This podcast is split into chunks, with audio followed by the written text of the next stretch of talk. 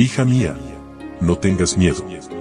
Un devocional que te ayudará a aliviar tus preocupaciones, mientras aprendes a vivir en la paz del Dios Todopoderoso.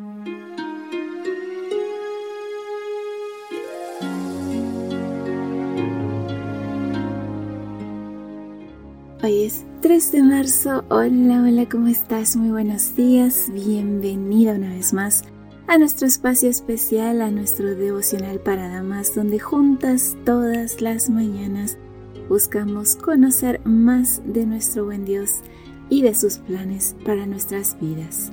El falso profeta es el título para hoy y nuestro texto bíblico se encuentra en Deuteronomio capítulo 18, versículo 22. Si lo que el profeta ha dicho en nombre del Señor no se cumple, es señal de que el Señor no lo dijo, sino que el profeta habló movido solo por su orgullo, por lo tanto no le tengan miedo.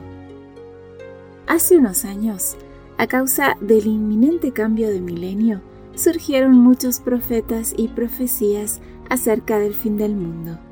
El texto de hoy precisamente nos hace ver que existe una gran diferencia entre un profeta verdadero y uno falso.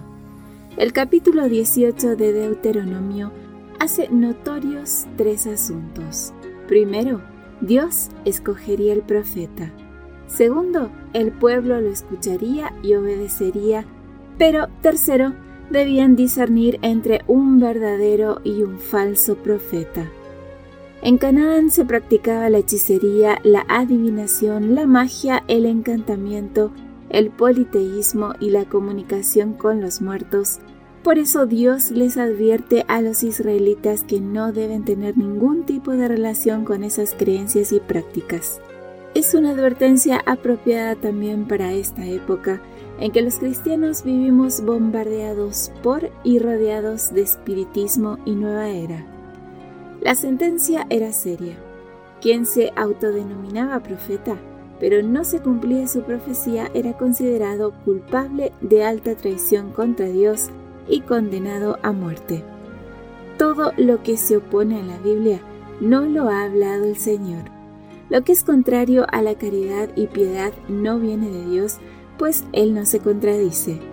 Además, cualquier filosofía que enseñe o practique la comunicación con los muertos o con seres de otros mundos está prohibida por Dios son espíritus de demonios según Apocalipsis capítulo 16 versículo 14, Primera de Corintios capítulo 10 versículo 20 y Salmo capítulo 106 versículos 28 y 29.